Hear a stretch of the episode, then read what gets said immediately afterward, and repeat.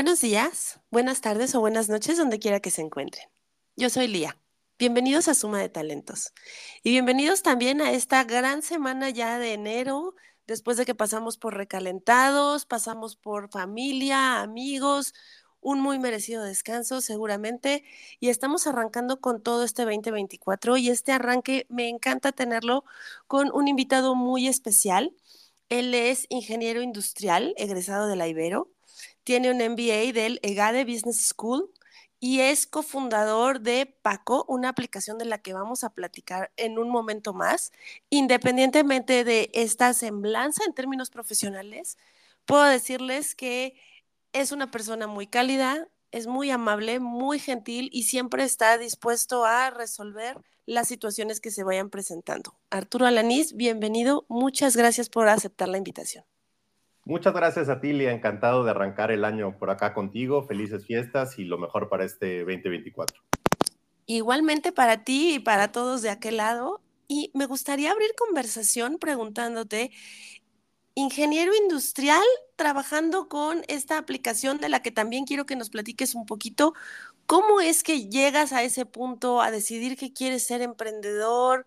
¿Cómo arranca la idea de Paco? Venos platicando, por favor. Claro, con gusto. Y fíjate que es curioso porque no está tan conectado cómo, cómo inicia mi, carrera y, cómo llego hasta este punto de la plataforma de Paco que ya platicaremos más a detalle. Eh, yo cuando estoy en ingeniería industrial, la verdad es que me gusta muchísimo todo el tema de, cadena de suministro y logística, em, pero por azares del, destino eh, me invitaron a, trabajar a IBM, eh, a una beca de ventas, y decía, no, ¿qué es esto del área comercial? No, yo no estudié cuatro años para para estar en ventas y la verdad es que cambió mi percepción tremendamente, ¿no? Creo que me di cuenta que todo el tiempo estamos vendiendo algo y creo que es un mundo maravilloso, sobre todo el tema de la venta consultiva. Em, estuve un tiempo en IBM y después estuve casi 10 años en Tetra Pak, ¿no? Un poquito ahí sí en el tema de, de logística, en servicio al cliente y después casi 5 años en, en, el área de ventas. Eh, y la verdad es que yo el tema del emprendimiento en ese momento no, no tenía el gusanito, ¿eh? Al revés, siéndote muy transparente, yo me veía pues a lo mejor ahí 10, 15, 20 años en, la compañía haciendo carrera, pero pues este, un día creo que son ciclos y, platicando con mi hermano sale este tema de, del tema de recursos humanos, que hay creo que muchísimas oportunidades en, en México y demás, y fue el tema de, arrancar algo, ¿no? Con impacto social, de, cambiar la vida de los colaboradores y ayudar a las empresas. Eh, y un poquito ahí es donde nace Paco hace, hace cuatro años. Wow, Arturo, qué interesante. Y me dices algo muy especial. Tú no tenías el gusanito del emprendimiento y sin embargo te aventaste, porque de pronto, y ahí me gustaría profundizar un poquito, de pronto cuando la gente sí tiene esta curiosidad, esta inquietud de ser emprendedor, a lo mejor le resulta un poco, no sé si la palabra sea más sencillo, pero la decisión es más fácil. Pero si tú no tenías esta inquietud, ¿a qué miedos te enfrentaste para poder decir, va, me la juego? La verdad que muchos, ¿eh? Muchos, y la verdad es que si hoy en día Regina, que es mi esposa, si no me hubiera apoyado, difícilmente creo que estaría hoy en, este tema del emprendimiento, pero creo que van los miedos, ¿no? Desde, en, mi caso, pues yo creo que la gente relaciona un tema de startup o emprendimiento con puro chavito, ¿no? De 24 años. Creo que nunca es tarde para emprender. Yo en ese entonces tenía cerca de, de 30 años, entonces el miedo, ¿no? De, de, oye, pues me estoy saliendo de un tema de, de estar aquí en mi zona de confort, recibiendo una quincena, este, estabilidad familiar, demás, hasta el tema de qué van a decir, ¿no? Oye, me salí y, si no funciona, ¿qué van a decir mis amigos y mi familia y mi esposa y demás? Hasta el tema de que viene hacia adelante, ¿no? Un tema de costo-oportunidad que si no funciona, pues lo ves hacia atrás y creo que es bien alto, ¿no? Pero creo que no me arrepiento ni un solo día, es una montaña rusa, es divertidísimo este tema de emprender y creo que no, no hay que tenerle miedo, ¿no? O sea, creo que eh, es el tema de, aventarte este, y, darle para adelante, pero la verdad es que muy contento con la decisión de, haber emprendido. Totalmente de acuerdo y fíjate que dices algo muy importante, el apoyo. Aquí me gustaría que nos dijeras qué tan importante consideras que es para los que nos están escuchando y que a lo mejor sí tienen este gusanito de emprender o están ya en el proceso, qué tan importante es contar con una red de apoyo para aventarte a echar a andar tu proyecto.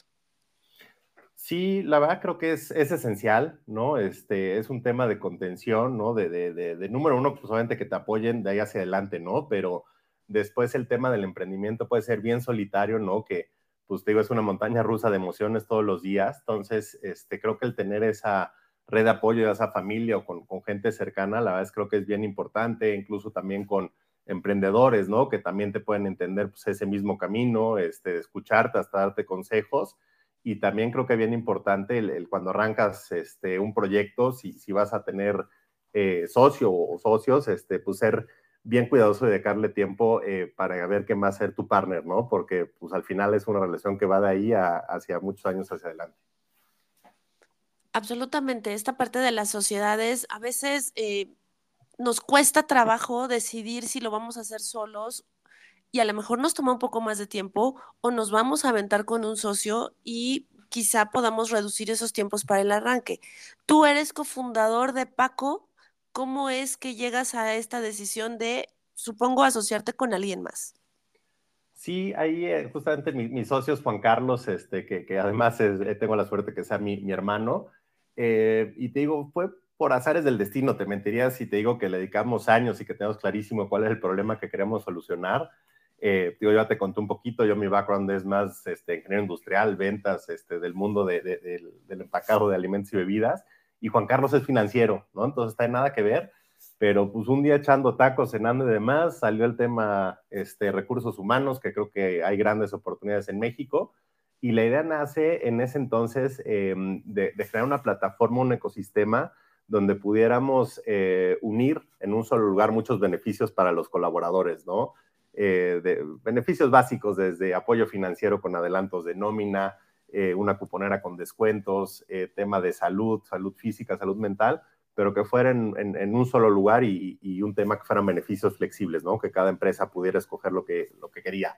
Y así fue como arranca, pero realmente en, la etapa de descubrimiento, que sí le dedicamos varios meses a entender si realmente era una necesidad para la empresa y para las áreas de recursos humanos, pues nos dimos cuenta que era la punta del iceberg, ¿no? Nosotros creíamos que a través de los beneficios íbamos a generar mucho bienestar y, un tema de retención de talento que se ha hecho, pero este, entendiendo por qué se va la gente de las empresas en México, nos fuimos de espalda, ¿no? Número uno, muchas veces ni siquiera recursos humanos sabe por qué se le están yendo los colaboradores, ¿no? Hay una fuga de talento tremendo. México es el país con más rotación en, toda América Latina, que andamos por ahí del 17% de promedio anual, pero muchas veces las empresas hoy en día ni siquiera aplican encuestas de salida eh, o hay muchas personas que abandonan, entonces no hay oportunidad de tener estas encuestas de salida.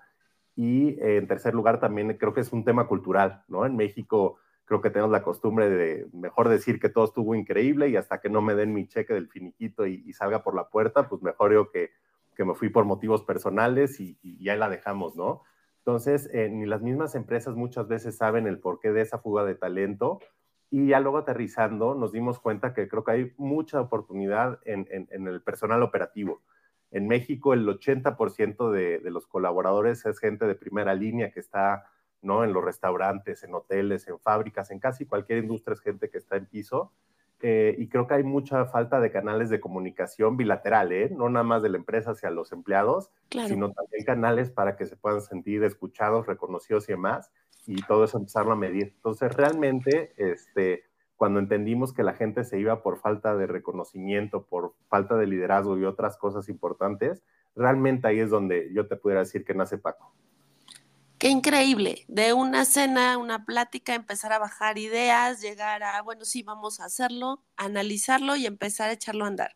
Y ahora sí te preguntaría, cuéntanos qué es Paco, cómo funciona, a quiénes beneficia, ya con un poquito de contexto que nos has ido platicando. Claro, y mira, empiezo con el nombre que todos nos preguntan, ¿no? ¿Quién es Paco? ¿Quién es Socio? La verdad es que no, fue un tema ahí medio de marketing. Eh, Paco, que es plataforma automatizada de comunicación, pero también lo hicimos un personaje, ¿no? También después no sé por qué a las startups nos gusta ponerles nombres rimbombantes en inglés que nadie se acuerda y realmente nosotros queríamos un tema de conexión, ¿no? Que no por ser una plataforma tecnológica perdiéramos esa esencia humana eh, y también lo hicimos ahí un, personaje, ¿no? Y Paco es, es una plataforma, ya te digo, enfocada en retención de talento y lo que hacemos es que en un solo lugar eh, le damos acceso a colaboradores para que tengan beneficios de primera necesidad y al mismo tiempo em, herramientas de recursos humanos de trabajo, ¿no? Muy enfocado, digo, en tema de comunicación. Entonces ahí en la aplicación pueden recibir eh, avisos internos para mantenerse informados, eh, reciben encuestas, eh, tienen un canal que se usa muchísimo que le llamamos Voz del Colaborador, que es un canal de quejas y sugerencias que si así lo quiere el empleado lo puede poner de manera anónimo, hasta un tema de, de reconocimientos, ¿no? De, creo que esa palmadita en la espalda que es importantísima, que también lo pueden hacer de manera muy sencilla a través de la aplicación. Y lo que hacemos es toda esa carnita o todos los analíticos que salen, se los damos a las empresas en tiempo real para la toma de decisiones, pero realmente que, que, que, que les sirva, ¿no? Que sea un tema de insights este, accionables y buscamos medir mucho. Nos enfocamos en el tema de, de, la rotación, desde medir el costo, ¿no? Para las empresas, que muchas veces se queda como un porcentaje, pero no miden el impacto que tiene en pérdida de ventas, de productividad, de el costo de contratar a nuevo personal, la curva de aprendizaje, etcétera. Y, creo que el, objetivo que tenemos con las empresas es poco a poco ir bajando esa rotación de personal y pues ir cuantificando esos ahorros para las empresas. Oye, está increíble. Y a ver, por favor, eh, corrígeme si estoy equivocada, pero entonces Paco podría funcionar como un apoyo slash asistente de alguna manera de la gente de recursos humanos. Sí, por supuesto. La verdad es que lo que queremos es que ahora sí que, que, que recursos humanos o capital humano se enfoquen en lo importante. Entonces, eh, por un lado, ayudamos a automatizar o a digitalizar varios de los procesos internos que tienen y también sobre todo en el tema de insights, ¿no? Creo que, a ver, no, los planes de acción normalmente no es algo genérico, normalmente es detectar, ¿no? Este, cosas que les duelan muy específicas y con toda la data que, que, que, les damos y que también tenemos un equipo ahí de Customer Success donde vamos con ellos y hacemos planes en conjunto, la verdad es que justo lo que queremos hacer es que cada día capital humano pues, pueda generar más valor hacia adentro, ¿no? Al final creo que los empleados son el, el, activo más importante y si tu gente no está bien internamente, difícilmente hacia afuera con los clientes puedes estar bien. Claro, y dime una cosa, Arturo, eh, ¿el tamaño de la organización, tienes un mínimo de personas que deben formar parte de la organización para poder utilizar Paco? No, la verdad es que no hay mínimo. Tenemos este, empresas desde que tienen desde 15 colaboradores hasta organizaciones que tienen más de 10 mil, ¿no? Entonces, no hay un número específico.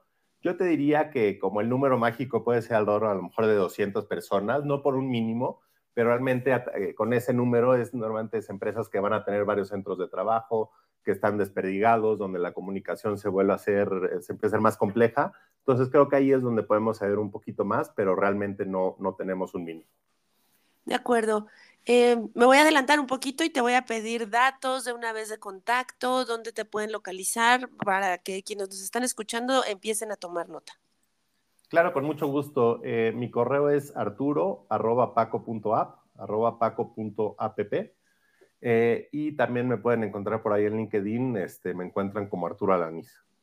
Perfecto. Entonces, Ahora dime, ¿cuál sería el proceso para poder contratar la plataforma contigo y cuáles serían, no sé si nos puedas ayudar un poco con un parámetro de costos de operación para que ellos se den una idea. Nos escuchan varias pymes. Sí, sí, sí, por supuesto, Lía. Eh, la verdad, el proceso eh, empieza un poquito con, con, escuchar. La verdad es que Paco es una herramienta que es un traje a la medida. Entonces, eh, normalmente lo que hacemos es primero tener una plática con, con recursos humanos para entender un poquito qué herramientas usan hoy en día, qué necesidades tienen y demás. Eh, posteriormente les mandamos una cotización con los módulos que, necesiten, porque digo, esto es flexible, no, no necesitan eh, contratar todos los beneficios y herramientas que tenemos necesariamente. Eh, y ya posterior a eso, la verdad es que el proceso es bien sencillo, ¿eh? es un tema de, de, firmar contrato, que nos manden un layout con, con, el alta inicial de los empleados, y lo que sí le dedicamos mucho tiempo es al lanzamiento, ¿no? Para que esto sea exitoso, hay un equipo dedicado, hay con toda la gestión del, del proyecto, de cómo se va a comunicar, de este, va el equipo de Paco si se puede presencialmente a, a, hacer campañas de registro, a dar pláticas y demás, pero básicamente el proceso de, de contratación es, es, bastante simple y son con, con, los pasos que comenté ahorita. Ya, perfecto. Y la parte de costos, ¿cómo están más o menos los números que budget necesitarían un poco para arrancar y considerarlo?